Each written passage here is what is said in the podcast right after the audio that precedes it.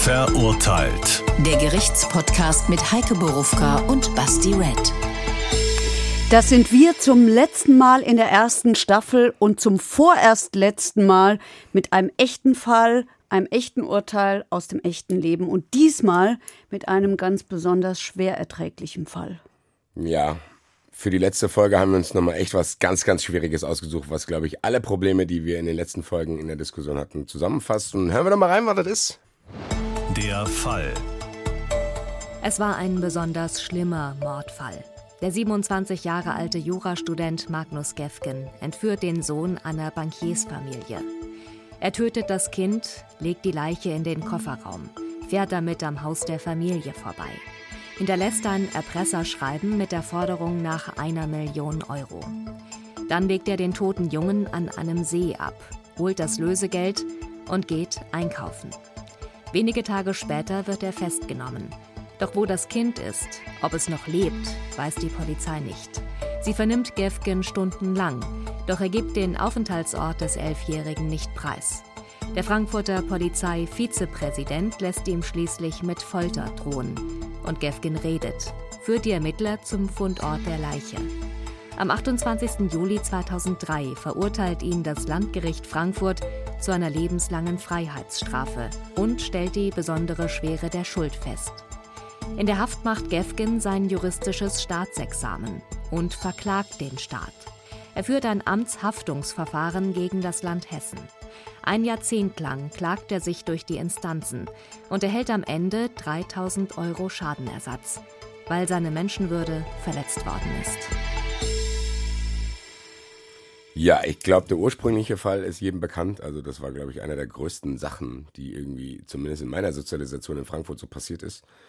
Hier soll es aber nicht um den Hauptprozess gehen, richtig? Wir verhandeln jetzt diesen angesprochenen, über zehn Jahre anhaltenden Rechtsstreit zwischen Gefgen und wem dann eigentlich? Dem Staat oder wem ist das? Ja, dem Staat. Weil es war ein Amtshaftungsprozess, das heißt, er wollte vom Staat Geld. Eigentlich wollte er Schmerzensgeld und Schadenersatz, also eine Entschädigung dafür, dass ihm Folter angedroht worden ist. Okay, das heißt, wir reden tatsächlich heute nur, damit die Leute nicht irritiert sind, weil, wie gesagt, den Fall kennen wir, der ist ausführlich besprochen. Wir reden jetzt über den zivilrechtlichen Proz Prozess von Magnus Gefgen.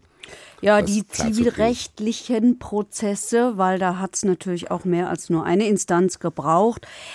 Wir können nicht so ganz komplett, glaube Ja. ich, um den Strafprozess umhinkommen. Das hängt ja alles sehr Ist eng miteinander so, es ist auch, glaube ich, emotional nicht so einfach. Also, das werden wir im Laufe der Folge merken. Wir haben es ja die letzten Ja, Folgen immer gehabt, ist- dass ich mich damit sehr, sehr schwer getan habe.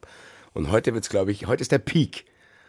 Das ist auch emotional sehr schwierig. Es ist einer der Fälle, wo sich mal Hörer über mich beschwert haben. Darüber, dass ich zu emotional bin. Das habe hab ich mir sehr zu Herzen genommen, weil ich das was- nicht was- sein will, weil ich immer versuche, ja Distanz reinzubringen, weil man sonst nicht mehr richtig auf die Sachen schauen kann, wenn einem das nicht mehr gelingt. Und es hatte ein Hörer mal, das ist schon Jahre her, geschrieben, man solle doch vielleicht eine andere Reporterin nehmen, wenn jemand so emotional ist. Da habe ich versucht, ihn zu beschreiben. Es war genau diese Zeit dieser Prozesse hier. Und ich habe ihn versucht zu beschreiben, wie er vor Gericht gejammert hat. Der ist wirklich extrem lamoyant. Das ist unglaublich schwer erträglich, diesen Menschen zu ertragen, wenn er, der ein Kind umgebracht hat und dann auf so grauenvolle Art und Weise mit so einem schrecklichen Motiv, ähm, wenn der dann hergeht und vor Gericht ausführlich beschreibt, wie schlimm das war, dass man ihm die Schuhe abgenommen hat und dass er irgendeine Verletzung am Fuß hatte. Diese Fußverletzung, ich glaube, jeder, der in der? diesem Nochmal, Prozess was saß, ach, der, der bei Er der hat sich Festnahme. beschwert, dass man ihm die Schuhe abgenommen hat. Ja, die mussten natürlich äh, von der Spurensicherung untersucht werden. Ja, logisch, aber der, das war sein, das Mhm. hat ihm, das hat wirklich gedacht, dass das sein größtes Problem ist gerade. Hier, die haben ihm das die Schuhe abgenommen. Ja, Digga, also, das habe ich jetzt nicht gewusst. Ja, er hat eine Schuh, eine Fußverletzung gehabt. Ja, ich weiß es deshalb so genau, weil wir so auch so wie du reagiert haben. Wir dachten, was sagt der da jetzt gerade? Ja. Und und so äh, so so zweifelnd gefragt haben, was hat der eben gesagt? Deswegen habe Ja. ich mir das so jetzt hat sich mir das so eingeprägt, dass er so gejammert hat über diese Fußverletzung. Das hat dazu geführt, dass diese Wut auf diesen Menschen, die man auch hat, wenn man professionell damit zu tun hat, so wie ich, ähm, dass die so durchgebrochen ist in mir. Deswegen versuche ich mich in diesem Fall immer etwas zurückzunehmen. Ich wollte gerade sagen, wir müssen auch gucken, dass wir das heute hinkriegen, nicht irritieren lassen. Wir, wir, wir, wir machen es jetzt mal von vorne. Wir haben gesagt, das ist der Zivilrechtsprozess. Wie hat das angefangen? Es geht jetzt darum, dass ihm Folter angedroht wurde während des Verhörs. Das ist das, was er beklagt. Also der, es geht ja hier nicht um die Schuhe, sondern hauptsächlich geht es darum, dass ihm Folter angedroht wurde. Ja. Und das darf man nicht. Nein. So. Das heißt, das ist der Prozess. Theoretisch gesehen, so schwer mir das jetzt fällt, das zu sagen, also hat er eigentlich das Recht dazu, diese Klage einzureichen. Ganz Ja. theoretisch gesehen. Aber selbstverständlich hat er die. Das ist ganz ehrlich, das fasst wirklich unsere erste Staffel gut zusammen, dass man das, dass man das aushalten muss, das überfordert mich komplett. Ich habe es wirklich in den letzten Folgen immer probiert, aber dass man jetzt aushalten muss und sagen muss, ja, Herr Gefgen, Sie haben das gute Recht, hier irgendwie einen zehnjährigen Prozess irgendwie, äh, der kostet ja auch Geld, anzustrengen, weil Ihnen die Schuhe abgenommen wurden und irgendjemand hat Ihnen Folter angedroht, weil man muss dazu sagen, diese Folter wurde ja nicht ausgeführt. Also die hat dazu, diese Drohung hat dazu geführt, dass er dann tatsächlich gesprochen hat, wahrscheinlich weil er Angst vor der Folter hatte. Gehe ich rechte Annahme. Offensichtlich hat ihn das gebrochen, ja. Okay, und dann, was ich, an was ich mich noch erinnere, der hat dann in der ersten Instanz schon, hat er 3000 Euro zugesprochen bekommen. Ist das richtig? Ja. Und dann ging's los. Ja, und dann ging es über, über, über, über mehrere Instanzen, ja. Es hat ja sogar der Europäische Gerichtshof für Menschenrechte sich damit beschäftigt.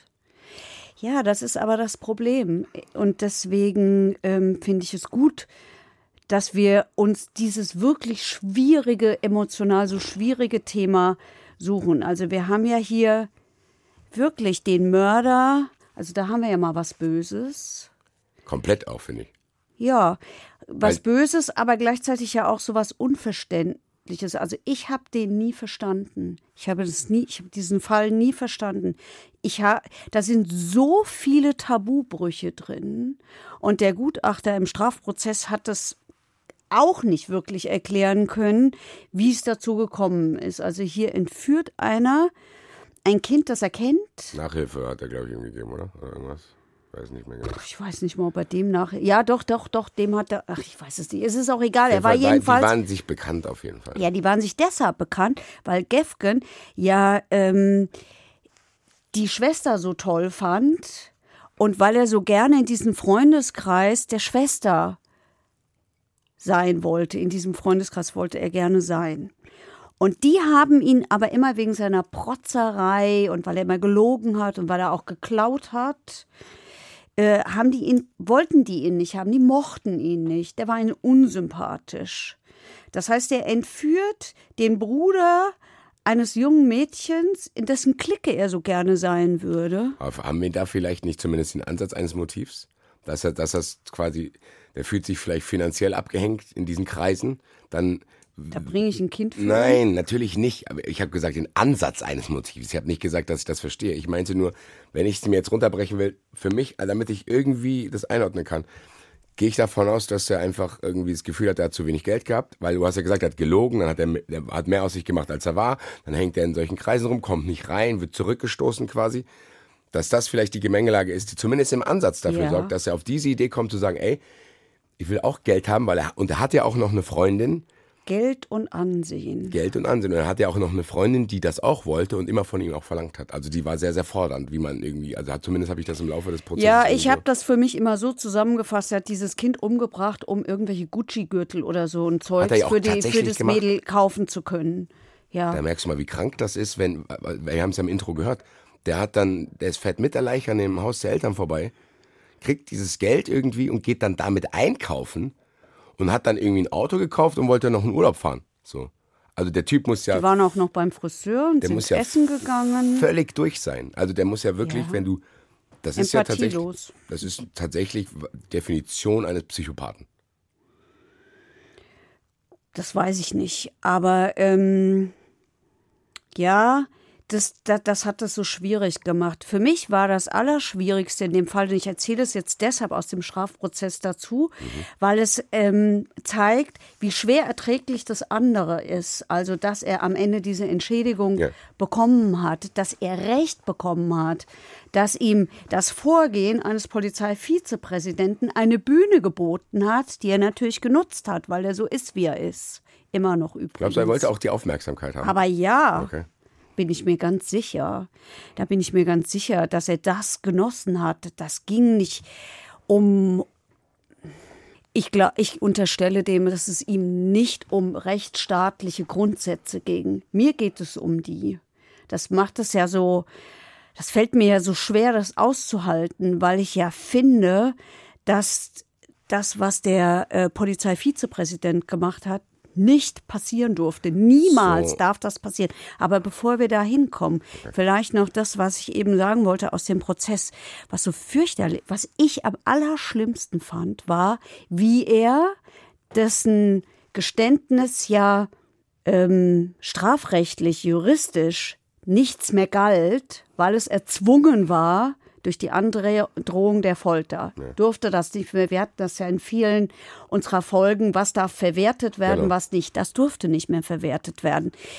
Brauchte man das überhaupt noch, wenn er die Leute dahin führt und sagt, hier, da liegt er? Ja, das war die große Frage, die sein Verteidiger damals gestellt hat. Gab es im juristischen Sinne überhaupt diese Leiche? Weil er hat sie ja dahin geführt, nachdem es erpresst worden ist. Und das ist nicht verwertbar. Das, das hat damals der Verteidiger oft gesagt. Das verstehe ich nicht. Also der hat die ja zu dieser Leiche. Können ja nicht geführt. so tun, als wenn sie Leiche ja, nicht gibt. Ja, natürlich, haben sie ja auch nicht. Haben okay. sie ja auch nicht. Ja, ja. Nee, also um es mal abzukürzen, es hat ja die, ähm, es hat die Vernehmungen gegeben, es hat ja auch viele, viele Beweise gegeben, die bei ihm gefunden worden sind. Das hätte schon alles gereicht. Aber es hat es natürlich vereinfacht. Jeder Prozess wird einfacher, wenn Angeklagte gestehen. Der hat nun gestanden ähm, ich glaube, das Kalkül war auch, dass man ihm das anrechnet und er so von der besonderen Schwere der Schuld wegkommt und in Anführungsstrichen nur eine lebenslange Freiheitsstrafe und nicht die besondere Schwere der Schuld bekommt. Die Rechnung ist ja nicht aufgegangen. Aber um das jetzt nochmal zu sagen, was so fürchterlich war, fand ich und wo ich das Gefühl habe, das war jetzt so, das war jetzt das lebenslang und das war auch die besondere Schwere der Schuld, war, wie er beschrieben hat, wie er dieses Kind getötet hat. Und das hat er sehr minutiös beschrieben. Und dann hat er beschrieben, wie er sich an den Körper dieses Kindes gelehnt hat. Also der hat sogar gefühlt, wie dieses Kind, das, das war doch ein Todeskampf. Ich meine, das ist doch nicht einfach, hm? das hat sich bewegt. Das hat doch gekämpft. Das hat er gefühlt. Und dann hat er dieses Kind genommen, jetzt wird es ganz gruselig, und hat das in, in Wasser getaucht, um zu gucken, ob noch Luft rauskommt, ob es noch lebt. Das ist so grauenvoll und vor diesem Hintergrund ist es so schwer erträglich, dass dem am Ende noch eine Entschädigung, und ich betone Entschädigung, es ist ihm kein Schmerzensgeld zugesagt worden. Kein Gericht hat das getan. Ja, ähm, ja, das ist eigentlich echt die falsche Anekdote für meinen nächsten Take, den ich dazu habe. Weil ich finde es trotzdem schwierig, dass man gezwungen ist, diesen Sachverhalt, der da verhandelt wird, an ihm festzumachen. Wenn man es, weil wenn ich es jetzt wirklich rein rational technisch betrachte oder juristisch in meinem, mit meinem hier erworbenen Halbwissen, eigentlich hat er ja recht. Ihm wurde ja was angetan, was man nicht darf. Man kann ja dann trotzdem nicht anfangen zu sagen, ja, in dem Fall ist es in Ordnung. Wenn es das Gesetz nicht hergibt, dann darf der Polizei, Vizepolizeityp das ja nicht machen. Es ist mehr als das Gesetz, es ist mehr. Das war ja nicht nur ein Rechtsbruch, das war ein Verfassungsbruch. Es gibt einen Grundsatz. Ja, und, das und der ich heißt, ja. ich darf nicht foltern. Das heißt, wir führen hier zwei Diskussionen, die wirklich echt schwierig sind, weil eigentlich muss man ihm sagen, ja gut, der Herr Gefgen hat in dem Fall recht. Weil er sagt, das, laut Gesetz darf ich ihm ja. das nicht antun und dann kann er dagegen vorgehen. Das ist ihm ja auch. Und wir sind ja froh, dass es diese Möglichkeiten gibt. Dass er das jetzt ausnutzt, ist natürlich, wie gesagt, fast gar nicht auszuhalten. Als du das eben beschrieben hast, ich fast mein Mikrofon gegessen. Aber die Sache ist ja die, Vizepolizeipräsident Daschner, der musste ja dann, als das rauskam, auch gehen. Und wir hören uns jetzt mal. Naja, gehen, naja, gehen. Er, er musste das Polizeipräsidium als Polizeivizepräsident verlassen, aber er ist versorgt worden. Er musste genau nicht gehen. Das ist deshalb wichtig, deswegen betone ich es so. weil der Europäische Gerichtshof für Menschenrechte gesagt hat, Nicht einmal das ist passiert.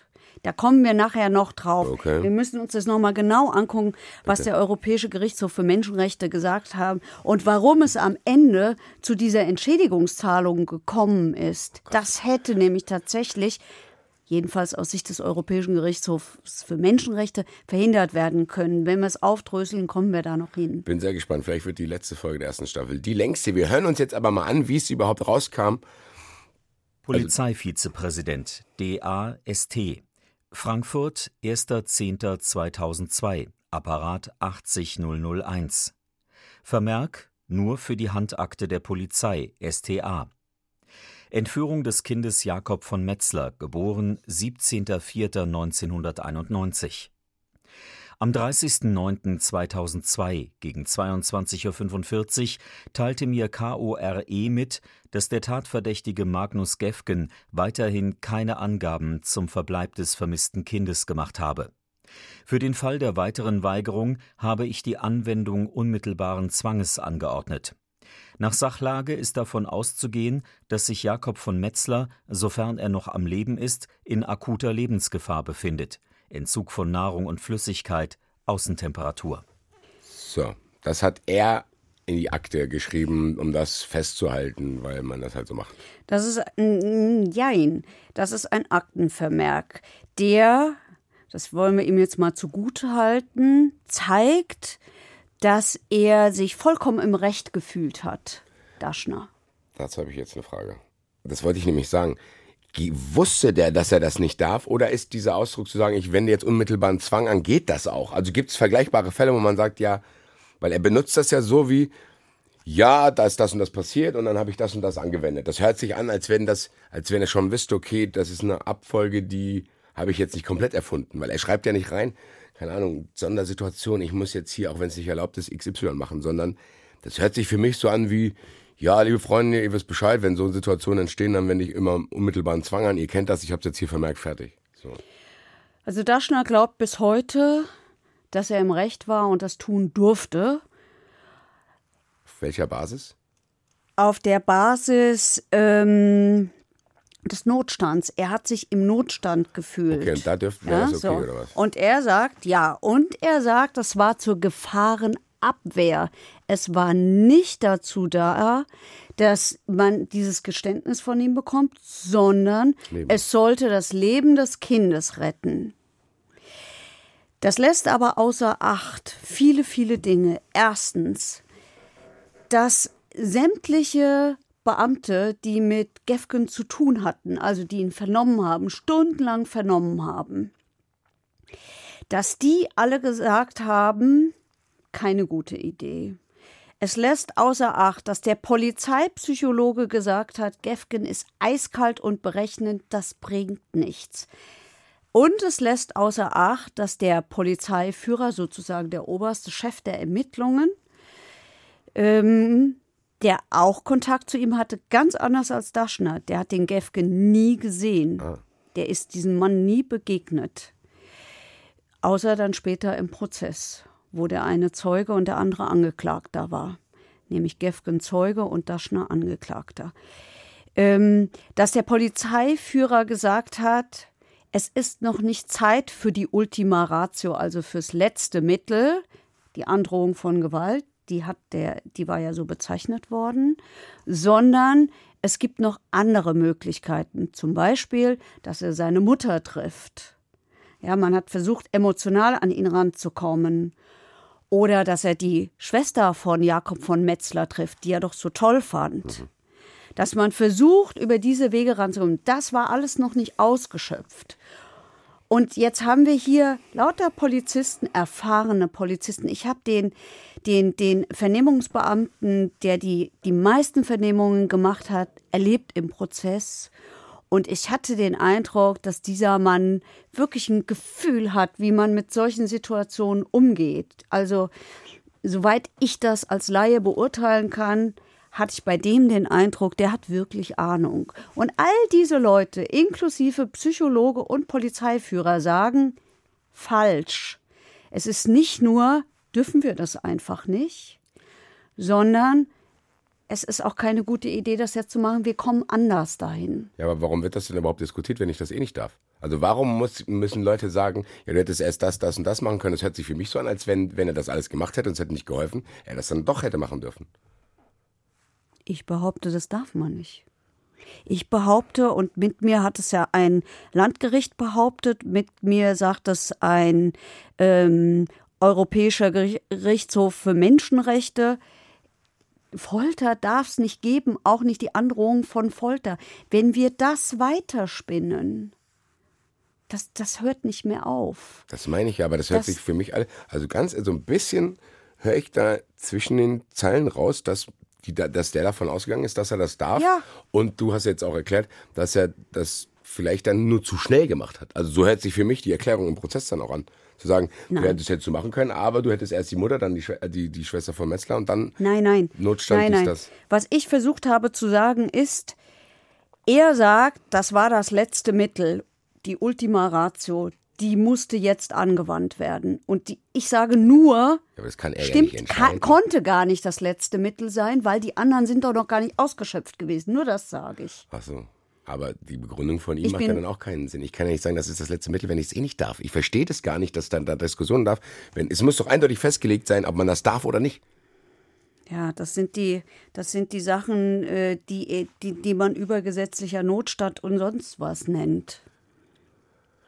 Okay, das, äh, okay, ja gut, dann kommen wir jetzt in den Bereich, wo wirklich dann die staatliche Ordnung außer, Ordnung außer Kraft gesetzt ist, weil XY passiert, wie, keine Ahnung, wenn irgendwie Ja, das ist ein- das- ein da- Meteoriteneinschlag oder was. Ja, und das ist eine, das ist ziemlich schwierig, das zu beantworten, weil wir da in einen Bereich kommen. Vielleicht gucken wir uns doch vorher noch mal an, was da eigentlich passiert ist. Also was ja hier passiert ist und was ähm, ich weiß, ich wiederhole es und sage ständig der Europäische Gerichtshof für Menschenrechte. Ja. Aber das ist schon was Hohes. Ja, Ja, hört sich also so an. äh, die, alleine die Tatsache, dass die das angenommen haben, das müssen die nämlich nicht, aber sie haben es angenommen. Sie hätten auch vorher sagen können, interessiert uns nicht, entscheiden wir nicht oder ist nicht, was heißt interessiert uns nicht, ein bisschen bescheuert formuliert. Ähm, da haben wir nichts mit zu tun. Sie haben es aber an, angenommen und sie haben am Ende eben gesagt, dass diese Entschädigung bezahlt werden musste. Das hat am Ende ja dann auch zu dem letztinstanzlichen Urteil geführt. Ich glaube, zehn oder elf Jahre äh, nachdem Jakob von Metzler ermordet worden ist, Hat er 3000 Euro gekriegt. hat er 3000 Euro bekommen. Und der Europäische Gerichtshof für Menschenrechte hat gesagt, der Daschner ist ja zu einer Geldstrafe auf Bewährung verurteilt worden. Also viel niedriger geht's gar nicht. Ja. Und der Europäische Gerichtshof für Menschenrechte hat gesagt, die Verhängung von einer fast symbolisch zu bezahlenden Geldstrafe, weil die hätte er nur bezahlen müssen, wenn er in der Bewährungszeit halt irgendwas angestellt hätte, hat er natürlich nicht gemacht.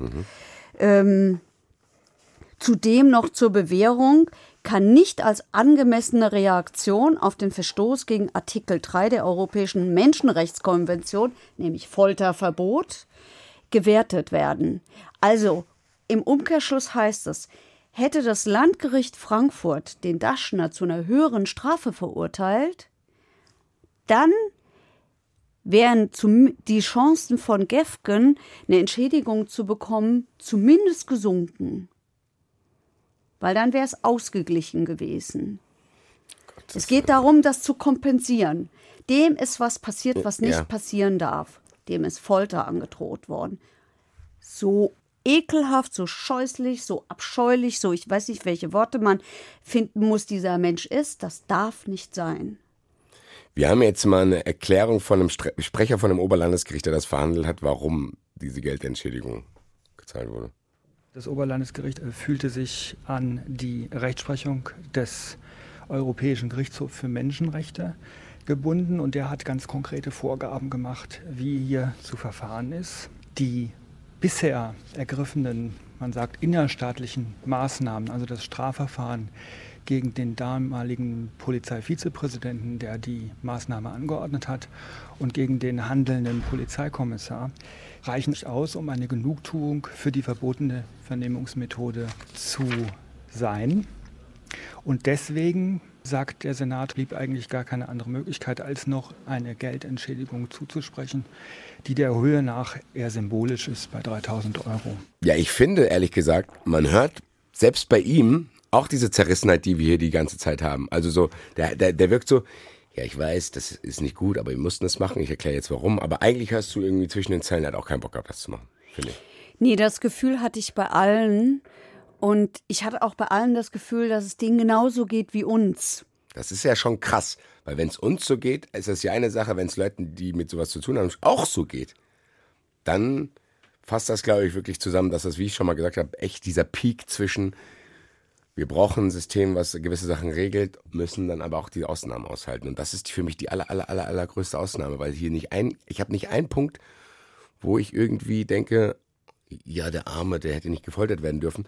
Wir haben jetzt noch Nein, das geht mir auch so. Nein, das geht mir auch so. Und es geht mir wie selten so in diesem Fall, dass ich äh, überhaupt, dass ich nicht den Funken von Ja. Mitleid entwickeln kannst du nicht kann. mal konstruieren. Ja. Also in allen Fällen, Ja. die wir bis jetzt hatten, habe ich gesagt, okay, wenn ich mich da reinversetze, dann, dann, dann, dann, dann. Hier Ja. gar nichts. Hier einfach nur was ein Schmierlappen, hau ab. Ganz kurze Seitenfrage, bevor wir zu den richtig heftigen weiteren Themen kommen. Wie ist das denn eigentlich? Der hat sein Staatsexamen in dem Knast gemacht. Ja. Um, aber meine Frage, wie bezahlt er eigentlich einen Anwalt oder kriegt er dann auch ein, ist das so, also wenn ich Ja, jetzt das ist Pflichtverteidigung. Das Okay. zahlt der Staat. Okay. Und das, wir haben jetzt mal einen Ton von eben jenem Anwalt von Gefgen, der sich auch zur Folter äußert. Ein bisschen anders. Ich möchte es erreichen, dass Foltermethoden jedweder Art im Strafrechtssystem der Bundesrepublik Deutschland keinen Platz haben. Und da hat uns auch die Staatshaftungskammer oder Staatshaftungssenat ist uns gefolgt. Und das ist das grundsätzliche, wesentliche, symbolische Ziel. Und ich denke, es ist sehr wichtig dafür, das ist ein menschenrechtlicher Aspekt, zu kämpfen. Herr Gefgen ist der klagebefugte Kläger und nur er, so ist es prozessual. Also er hat eigentlich auch keinen Bock. Er kämpft für die Sache und weiß ja gut, das ist halt blöd. dass Oh es- doch, der hatte Ja. Lust. Oh doch, der hatte Ja, aber Lust. es hat mir nicht so, äh, also dieser, zumindest dieser kurze O-Ton wirkt auf mich nicht so, als wenn er Bock hätte, Gefgen zu verteidigen, sondern die Sache. Er nimmt halt Ja. das in Kauf, dass das über Gefgen läuft. Das, äh, ja, naja, sagen wir mal so. Äh, Dass es über Gefgen läuft, hat ja dafür gesorgt, dass es eine unglaubliche öffentliche Wahrnehmung bekommen hat. Wenn das irgendein Fall gewesen wäre, der die Menschen nicht so bewegt hätte, dann wäre das auch für den Anwalt nicht so erfolgreich gewesen. Denn letztlich war der schon ja auch erfolgreich. Weil er 3000 Euro erstritten hat. Ja, weil sie überhaupt ein Urteil erstritten haben. Ich glaube, diese Summe, das hat der Sprecher des Oberlandesgerichts ja auch gesagt, war irgendwie ja mehr eine symbolische Summe. Gefgen wollte 10.000, am Ende hat er 3.000 gekriegt. Gefgen wollte Schmerzensgeld und hat kein Schmerzensgeld bekommen. Ich betone das so, weil das den, diesen Gerichten auch so wichtig war und weil ich glaube, dass auch das ähm, ja, mehr als ein Symbol ist. Also damit wollten die schon auch was sagen. Sie wollten sagen, ja, du wirst dafür entschädigt, dass deine Menschenwürde verletzt worden ist, dass du unmenschlich behandelt worden bist. Übrigens, unmenschliche Behandlung ist noch eine Stufe unter Folter. Auch das hat der Europäische Gerichtshof für grad- Menschenrechte Wir müssen ja auch gesagt. festhalten, das wurde nicht ausgeführt. Wenn wir über Schmerzensgeld reden, gibt es dann psychische Schmerzen, weil ihm das angedroht wurde oder was labert er? Also, Ja, weil der seine sagt ja, Schuhe abgenommen wurden. Nee, der sagt, ja, ich bin traumatisiert. Das ist auch, okay, das zählt auch unter Schmerzensgeld. Ich bin traumatisiert. Aber auch da haben die Gerichte gesagt, du bist erstens traumatisiert, weil du nämlich ein Kind umgebracht Ja, Digga, hast. Alter. Und zwar äh, aus solchen Gründen. Du bist, es, es ist ja sogar ein Gutachten eingeholt worden. Das Oberlandesgericht Frankfurt hat ein Gutachten erstellen lassen. Das war aber, glaube ich, ganz gut. Und in diesem Gutachten heißt es eben auch, Deine Luftschlösser, dein ganzes Lügengebilde ist zusammengebrochen. Das ist alles eingestürzt. Du hast quasi dein Leben an die Wand gefahren. Du bist perspektivlos. All das gehört dazu. Plus die Behandlung durch die Polizei, sprich die Folterandrohung, äh, angeordnet vom Polizeivizepräsidenten, ausgeführt übrigens von einem anderen Beamten, nicht von ihm selber. Was wurde Also- denn eigentlich alles angedroht? Also dem wurde angedroht, dass er Schmerzen erleiden würde, wie er sie vorher noch nie erlebt hat. Ähm, dass er ein Wahrums, Wahr, Wahrheitsserum verabreicht bekommt. Es ist übrigens gesagt worden, äh, dass er unter ärztlicher Aufsicht diese Schmerzen bekommt. Dass Daumen und Handgelenk überdreht werden sollten. Es wurde ein Spezialist gesucht, der äh, sich damit auskennt. Ich weiß nicht, wie solche Spezialisten Findet man heißen. Folterspezialist, keine Ahnung, wie man sowas nennt.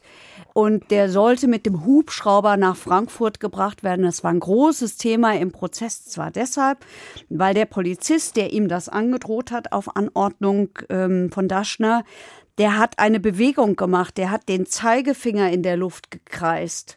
Und es war die große Frage, so, war das Drohung oder irgendwas? Was war das? Oder war es der, war, waren es die Rotoren eines Hubschraubers? War großes Thema Ja, im was soll Prozess. das sonst sein? Also, was für eine Folter soll das sein? Würde ich auch vermuten, dass es Also das bei war. uns im Freundeskreis heißt das Andiamo, wir gehen jetzt alle, wenn wir eine große Gruppe Nee, das sind. hieß es ganz gewiss nicht. Ja klar, aber Das es ist, heißt ja jetzt auch nicht, nicht. boah, die irgendwie einen Mixer irgendwo rein. Also keine Ahnung, gut. Was wir auf jeden Fall immer festhalten müssen, glaube ich, ist, wenn wir jetzt wirklich über solche Sachen wie Notstand und so reden, dann herrscht dieser Notstand, weil die Polizei davon ausgeht, dass der noch lebt. Das heißt, auch wenn wir die Folter jetzt ablehnen, kann man es trotzdem verstehen, weil eigentlich war die Intention ja trotzdem zu denken, okay, es kann sein, dass dieser arme Junge irgendwo noch hängt und wie wir es gesagt Ja. haben, kein Essen, kein Es Luft hätte sein können. Es hätte, es gab aber viele Möglichkeiten und das wusste man damals nicht. Wir dürfen nicht vergessen, wenn wir heute darüber reden, wissen wir genau, was war. Wir wissen auch ganz genau, dass Gefgen Einzeltäter war. Das wussten sie zu diesem Zeitpunkt nicht. Die Wahrscheinlichkeit sprach dafür Ja, ja. aber eben, aber deswegen, Die Wahrscheinlichkeit sprach im Übrigen auch dafür, dass das Kind längst tot war. Warum denn? Weil die den Gefgen ja erst observiert haben, bevor sie ihn festgenommen, respektive dann verhaftet haben. Und dabei haben sie festgestellt, der macht alles. Der geht einkaufen, der bucht einen Urlaub, der äh, geht zum Friseur oder die Freundin geht zum Friseur, das weiß ich jetzt nicht mehr genau, wer es war, etc. Aber er guckt nicht nach dem Kind. Also hätte es sein können, es gibt Mittäter, die kümmern sich um das Kind und hoffentlich versorgen sie es.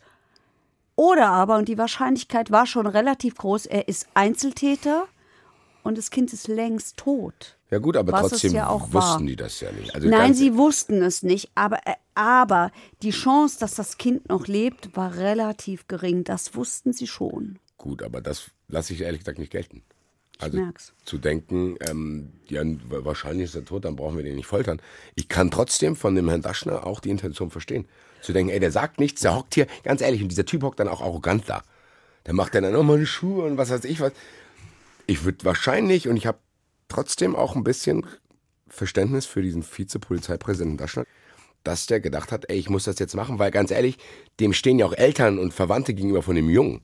Die sagen ja auch, ey, mach doch irgendwas. Und dann denkst du, ja, puh, da kann er nicht zu denen sagen, jetzt wartet mal, wir müssen jetzt mal hier jeden Schritt erfüllen. Wir fragen jetzt mal, probieren es erstmal das, das, das und dann vergeht Zeit.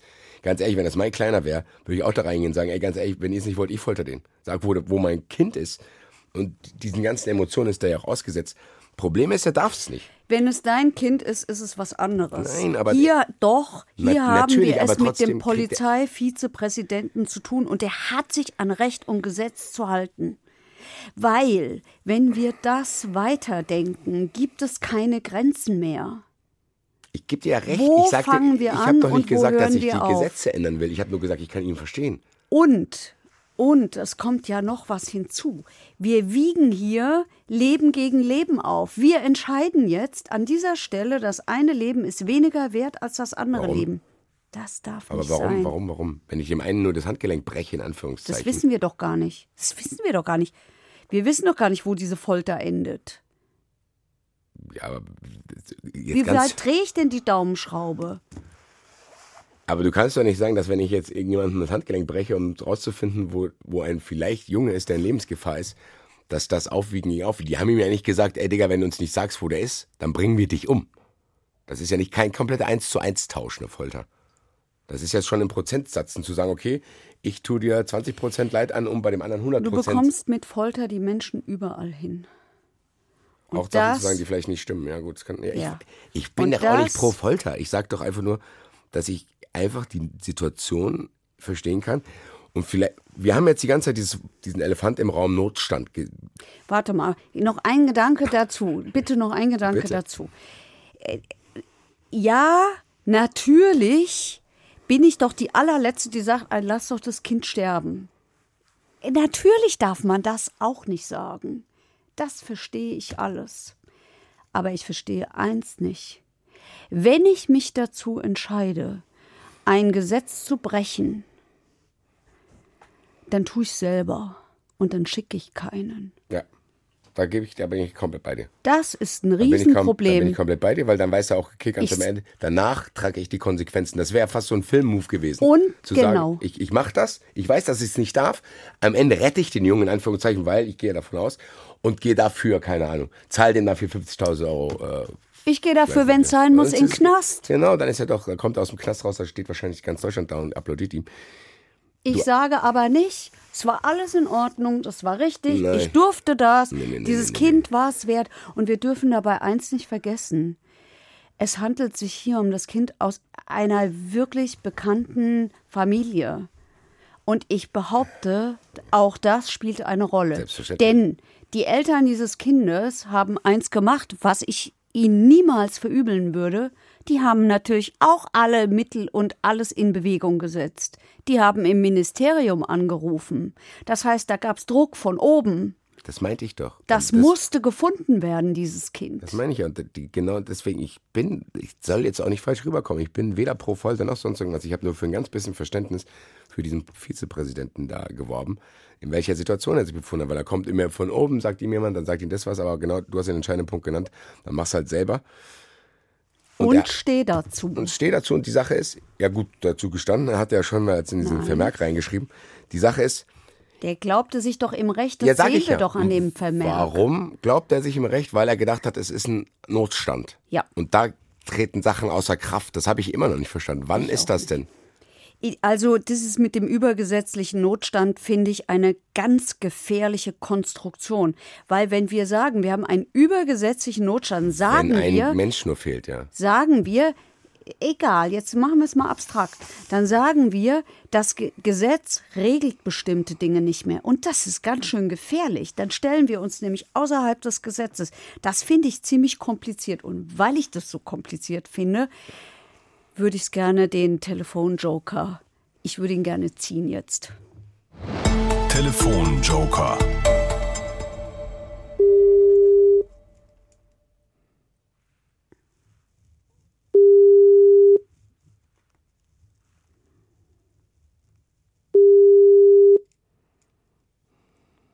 Drescher.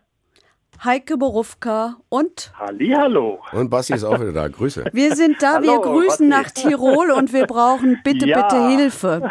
Wir haben es uns bitte, bitte, ja. Wir haben es uns ganz schwer gemacht in unserer letzten Folge der ersten Staffel. Wir haben uns den Fall Gefgen respektive den Fall Daschner gesucht. Daschner, ja. Und wir sind bei dem sehr, sehr schwierigen Thema, was ist ein übergesetzlicher Notstand? Aha. Also ich werde es mal probieren zu erklären. Also grundsätzlich äh, müssen wir vielleicht ein bisschen weiter ausholen.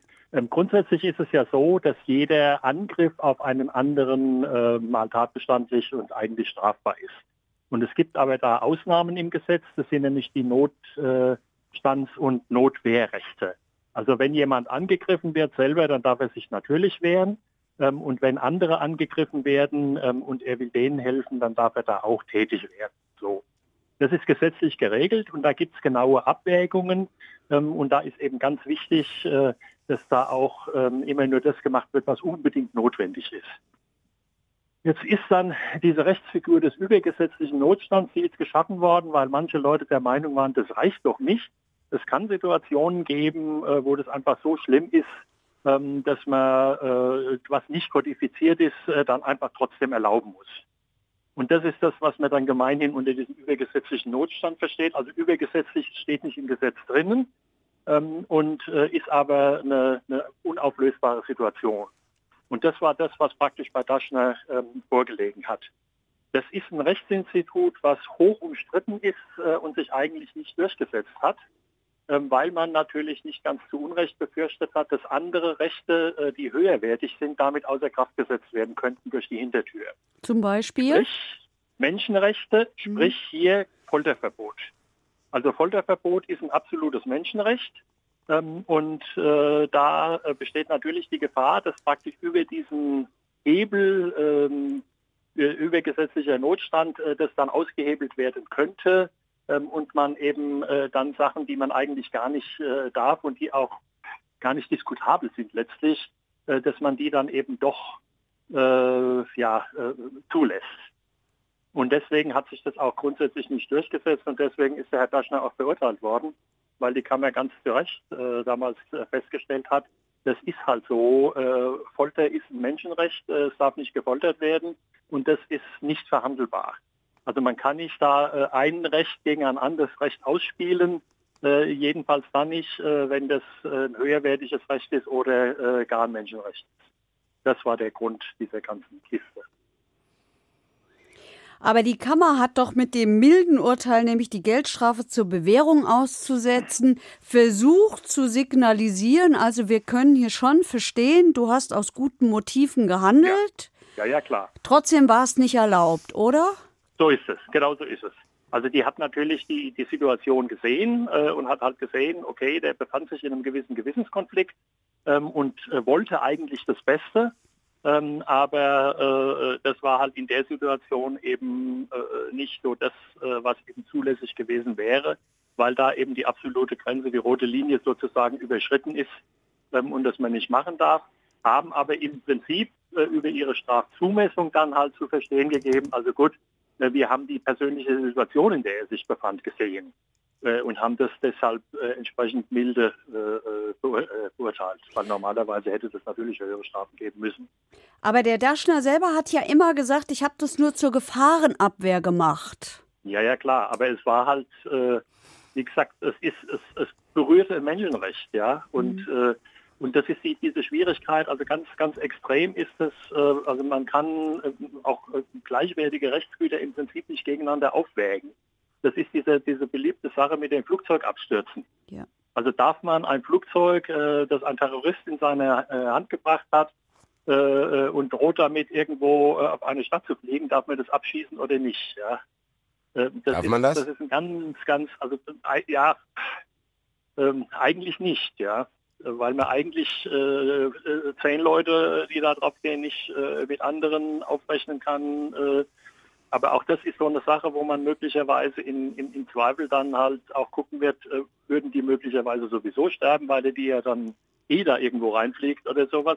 Also das ist aber eine ganz, ganz, ganz komplizierte und, und äh, ja, schwierige Situation. Ja, das haben wir auch schon festgestellt. Vielen, vielen Dank. Äh, ja. Wir wünschen noch einen weiteren schönen Urlaub und hoffen, dass Danke. wir in Staffel 2 uns wieder hören. Aber klar doch, machen wir. Ne? Viel Spaß noch. Okay. Vielen Dank. Jo, tschüss. Tschüss. Ja. Ja, er hat es aber eben mit dem, das habe ich mir nämlich auch in der Vorbereitung alles so überlegt. Ich war eigentlich, ich gehörte zu denjenigen, die nach dem Daschner-Urteil gesagt hat, Skandal, Skandal, der hätte viel höher verurteilt werden müssen.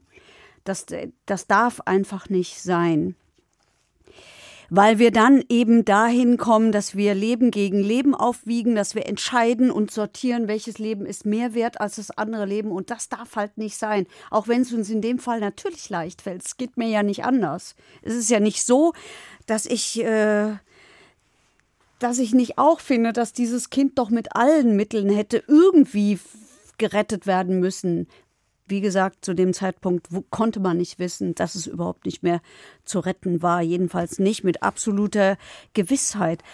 Aber das ist halt einfach so schwierig, weil wir dadurch Menschen zu Objekten machen. Ich finde auch nicht, dass man diese, man, man sollte die Büchse auch nicht öffnen.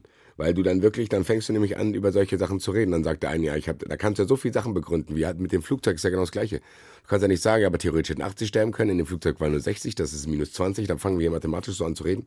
Das geht ja nicht. Und das, ich, boah, ich weiß nicht, weil das Einzige, was man machen könnte, wenn Leute das wollen, ich weiß gar nicht, ob ich das wollen würde, du kannst ja Folter erlauben. Das könnte man ja machen, dann wird es im Gesetz stehen, dann ist ihm das erlaubt. Das gibt's ja, vielleicht gibt es das in anderen Ländern, ich weiß es nicht.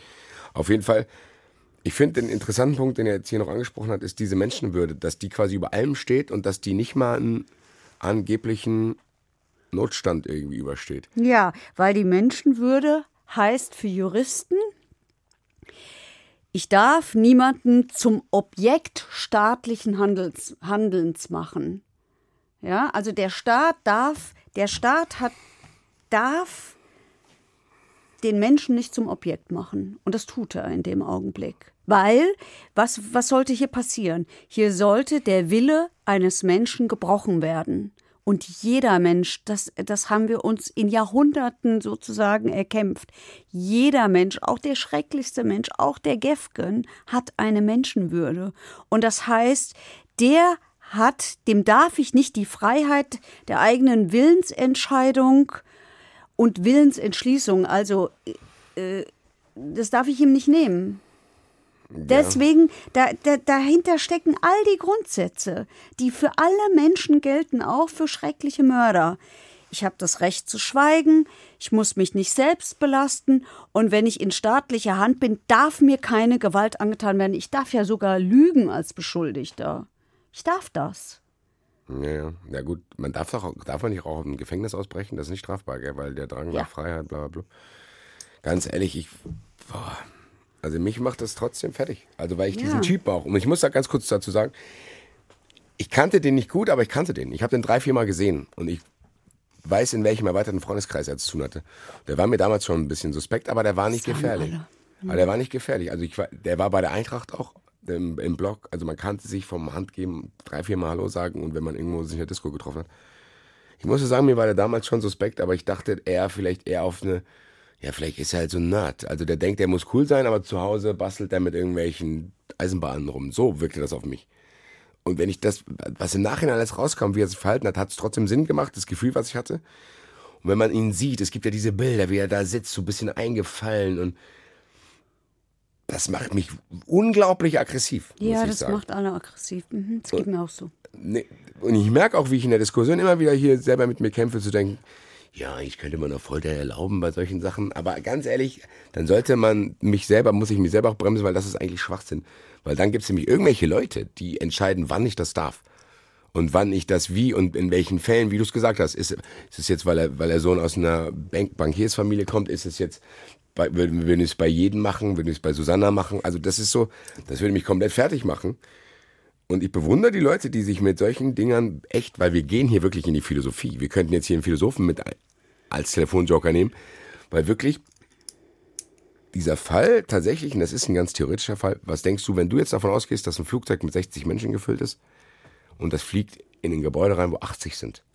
Darf ich das abschießen? Weil eigentlich theoretisch hättest du ja logischerweise, wenn man es ganz logisch will, 20 Menschenleben gerettet. Zumindest so. Weil du hast nur 60 getötet und hast damit 80 gerettet. Ja. Der das Bundes kann ja aber keiner entscheiden wollen. Das Bundesverfassungsgericht hat sich genau damit beschäftigt, nämlich mit dem Luftsicherheitsgesetz. Da ging es nämlich darum, also da ging es um die Frage, äh, ähm, wenn ein Flugzeug zum Beispiel entführt wird, ja, was mache ich? Darf ich das abschießen? Darf der Staat sagen, ähm, dass das Flugzeug abgeschossen werden darf? Und das Bundesverfassungsgericht hat gesagt, nein. Das ist ein Verstoß gegen den Schutz der Menschenwürde. Also was passiert? Auch nicht viel besser. Ich lasse das den Piloten entscheiden. Stimmt. Oder sonst wen. Keine Ahnung, den. Ja, Ob er wen auch immer. irgendwie einen Boden ja. lässt, ja. Boah, keine Ahnung. Das ist total schwierig. Ich das war Thema ja bei Schirach Terror. Da war das ja. Terroristen führten Passagierflugzeug, 164 Menschen an Bord. Das nimmt Kurs auf, auf dem Fußballstadion, das wir jetzt nicht nennen, weil es in München steht. Ähm, und der Luftwaffenmajor entscheidet, wir schießen es ab. Das heißt, so, darf ich dieses Flugzeug abschießen? Rette ich 70.000 Menschen in diesem Stadion in München? Weiß man ja auch und nicht. Und töte dafür werden, ein paar hundert? Ja, ja, aber die, man weiß ja, aber da fängt es ja schon schwierig zu werden. Schwierig. ich kann ja nicht beweisen, dass alle 70.000 gestorben wären. Ja, aber ähm, im Endeffekt, also, das sind total schwierige Sachen. Wenn ich das jetzt für mich zusammenfasse, ganz salopp, hm. überlässt der Staat einfach den Einzelpersonen das. Ja. Sozusagen, jeder wird das schon regeln. Es geht aber nicht anders. Ich ja, ja, nee, meine ich ja. Aber also der Staat macht sich hier in dem Sinn einfach zu sagen, ja gut, wir hoffen mal, dass der Pilot das macht. Wir erlauben es ihm aber nicht, ist aber völlig egal, weil er ist dann eh tot wahrscheinlich. So. Schwierig. Das ist echt heftig. Das, und jetzt wieder auf den Fall Daschner zurückzukommen, das ähm, hat das Gericht ja versucht zu lösen. Also, die haben gesagt, nochmal, die haben gesagt, ist strafbar, was du gemacht hast, aber du bist mit dieser Last alleine, wir, wir, aber du wirst mit dieser, du bist mit dieser Last sozusagen alleine gelassen worden und daher bestrafen wir dich nur ganz milde. Hier hat unser Telefonjoker Drescher eben auch gesagt. Das, der findet es richtig. Tatsächlich fand ich es immer, ich fand es falsch und zu niedrig. Aber jetzt in der Vorbereitung habe ich mit ähm, Juristen gesprochen und ich glaube, ich ändere meine, habe meine Meinung jetzt doch geändert und denke, ja, es war in Ordnung. Das Urteil war in Ordnung. Ich, soll ich ganz ehrlich meine, ich habe gar keine Meinung gerade. Ich kann es dir gar nicht sagen. Ich weiß nicht. Ich kann wirklich, ich kann mir für jedes Szenario kann ich mir Argumente finden. Ich hab, kann das noch gar nicht abschließend befinden. Mich macht das fertig, weil einerseits müsste man ihn, ich verstehe auch deine ursprüngliche Intention zu sagen, eigentlich müsste man den höher bestrafen, damit die Leute sehen, weil es hat ja auch eine Wirkung, abschreckende Wirkung zu sagen, wir wollen ja auch nicht, dass der nächste Polizeivizepräsident das auch macht, weil er weiß ja gut, da komme ich mir hier mit 3000 Euro, da wechsle ich meinen Job, mache mir jetzt hier eine Pension, bla bla. Das hat ja jetzt trotzdem auch keine gute Symbolwirkung. Das ist ja wie wenn oft davon gesprochen wird. Wenn ich jetzt merken würde, irgendwas, was ich vielleicht vorhabe, ist jetzt ganz theoretisch, aber gibt nur eine geringe Strafe, dann mache ich es vielleicht, weil ich denke, ah ja gut. Weil theoretisch muss der Nächste, der, der Nächste, der in so einer Situation ist, muss ja denken, okay, ich werde vielleicht in der Öffentlichkeit ein bisschen geflamed, ich muss 3000, 3000 Euro auf Bewährung zahlen, wenn ich nichts mache und muss mir irgendwie einen anderen Posten suchen, was weiß ich, kriege ich irgendwie so einen Freizeit. Ja, da wird man ja versorgt. Frühstücksdirektor, keine Ahnung. Äh, weil das ist ja eigentlich die Botschaft, die davon ausgeht, und die ist ja auch nicht gut. Gleichzeitig würde ich es aber auch schlimm finden, wenn Daschner für seinen Einsatz, den er da gezeigt hat, oder beziehungsweise seine Verzweiflung, die er auch gespürt hat, auch wenn das professioneller sein muss, wenn er dafür härter bestraft worden wäre. Ich weiß es nicht. Und ich bin sehr, sehr froh, ehrlich gesagt, dass ich hier nur drüber sprechen muss und das nicht entscheiden muss, weil ich Ich finde, werden. von einem Polizisten generell und von einem Polizisten in einer solchen Position, wie er war, der war Polizeivizepräsident und weil der Präsident im Urlaub war, hatte er Entscheidungsgewalt. Und ehrlich gesagt, viel schlimmer finde ich fast noch, wenn ich darüber nachdenke. Der hat sich ja Rückendeckung geholt. Er hat sich Rückendeckung in Wiesbaden beim Landeskriminalamt geholt, bei dessen Chef. Und was hat der zu ihm gesagt, als er ihn, als er ihn informiert hat, was er will, nämlich unmittelbaren Zwang anwenden, hat der gesagt, verstehe, Instrumente zeigen. Das ist Foltersprache. Es war klar, worum es geht. Was ist das nochmal? Was, was verstehe? Verstehe, Instrumente zeigen. Wer hat das gesagt? Der LKA-Chef als Höhergestellter. Der hat auch, also der fand es quasi gut. Ja, offensichtlich. Instrumente zeigen. Instrumente zeigen ist Foltersprache. Verstehe Instrumente zeigen, ja. Das klingt für mich schon ein bisschen eindeutiger als das, was wir vorher gehört haben. Ja, wie gesagt, ich kann da wieder beide Seiten verstehen und nehme mir jetzt einfach den Luxus, mir da keine Meinung zu bilden gerade. Vielleicht kommt das noch, vielleicht ändere ich die auch in den nächsten Wochen ein paar Mal. Ich habe jetzt noch eine ganz theoretische Frage. Was wäre denn, wenn da plötzlich zufällig der Ver Vernehmungsraum wäre offen gewesen und die Mutter von dem Jungen wäre da reinspaziert und hätte, die hätte dem Zwang angedroht, weil die hat ja theoretisch, also da, da würde ich für mich die Notwehr tatsächlich, für mich, selbst für mich als Laie irgendwie Sinn machen. Also es würde jedenfalls mein Argument aushebeln, dass wir von einem Polizisten und zumal von einem Polizeichef erwarten müssen, dass er sich an Recht und Gesetz hält und äh, keine Verfassungsbrüche begeht. Ich weiß es nicht. Wir fragen den Telefonjoker bitte. Jetzt müssen wir ihn nochmal in seinem Urlaub stören. Telefonjoker.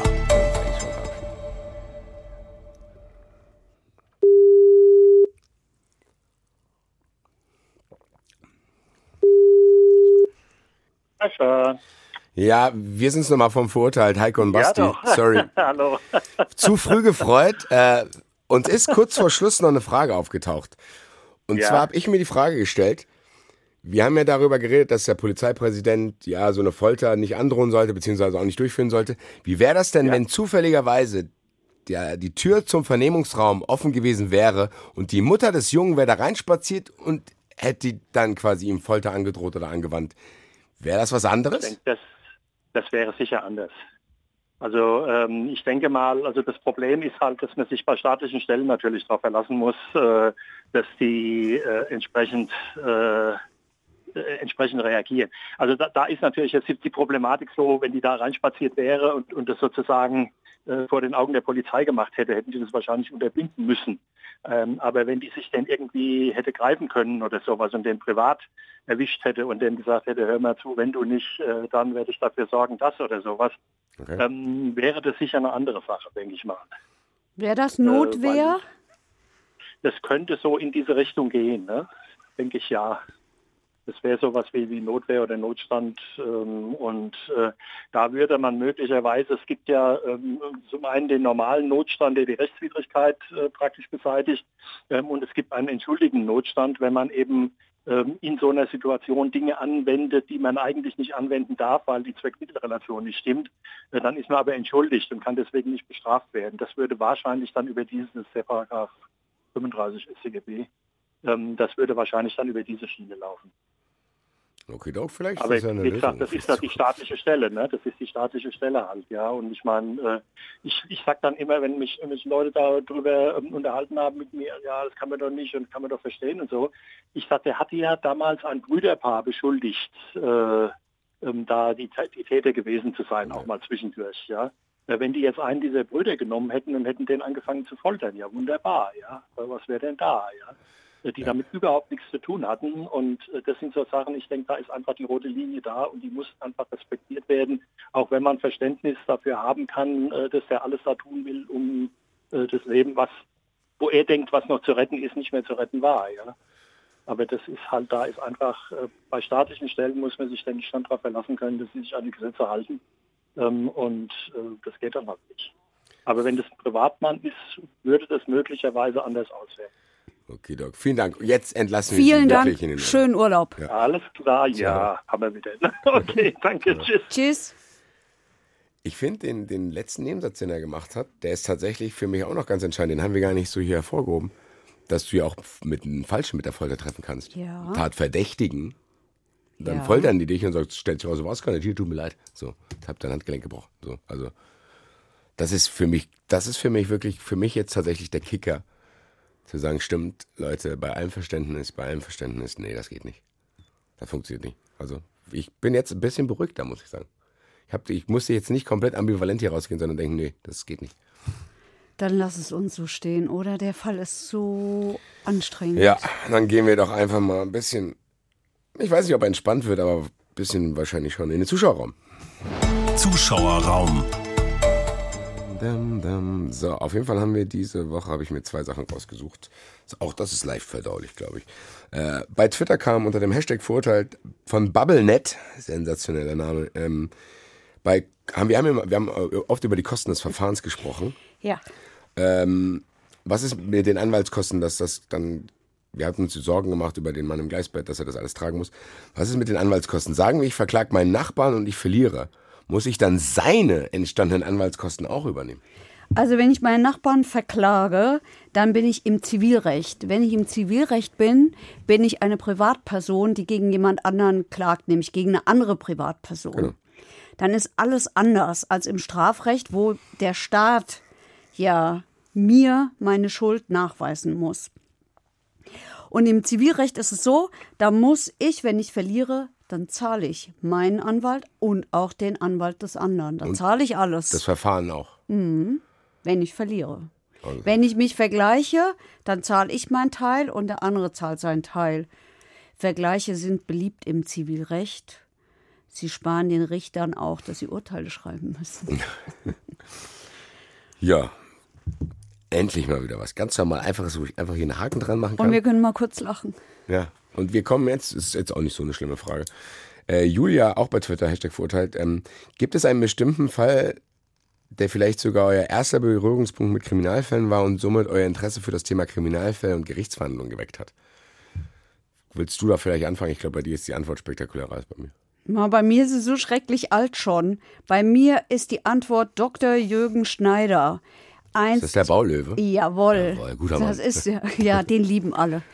Der hat zwar die Handwerker ruiniert, aber die Leute mögen ihn. Ich ja? habe tatsächlich Weil einen Softspot die, für solche Leute. Ja, ich weiß.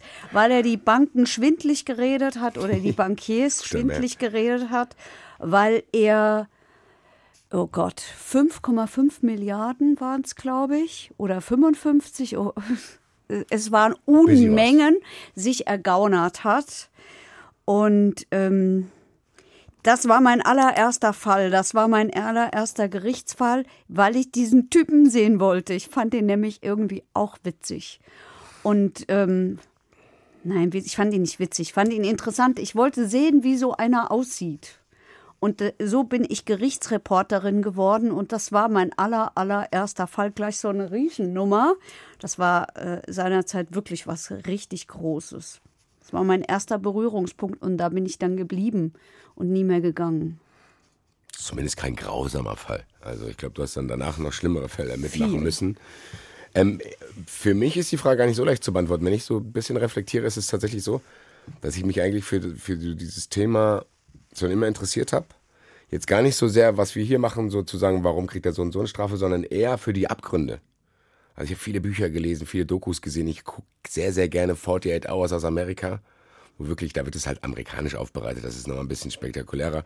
Da gibt's halt auch andere Gesetze. Aber trotzdem, für, für mich ist am meisten interessant diese Abgründe. Was treibt Menschen dazu, Dinge zu tun? Da gibt's ja die absurdesten Sachen, dass irgendeiner probiert, seine Frau in einem Nikotinbadewanne irgendwie zu töten, damit er eine Lebensversicherung kriegt. Dann gibt's Streitereien, da gibt's Eifersucht. Also diese ganzen, diese offen, öffentliche Gesellschaft ist ja eine ganz andere, wie als das, was hinter verschlossenen Türen passiert.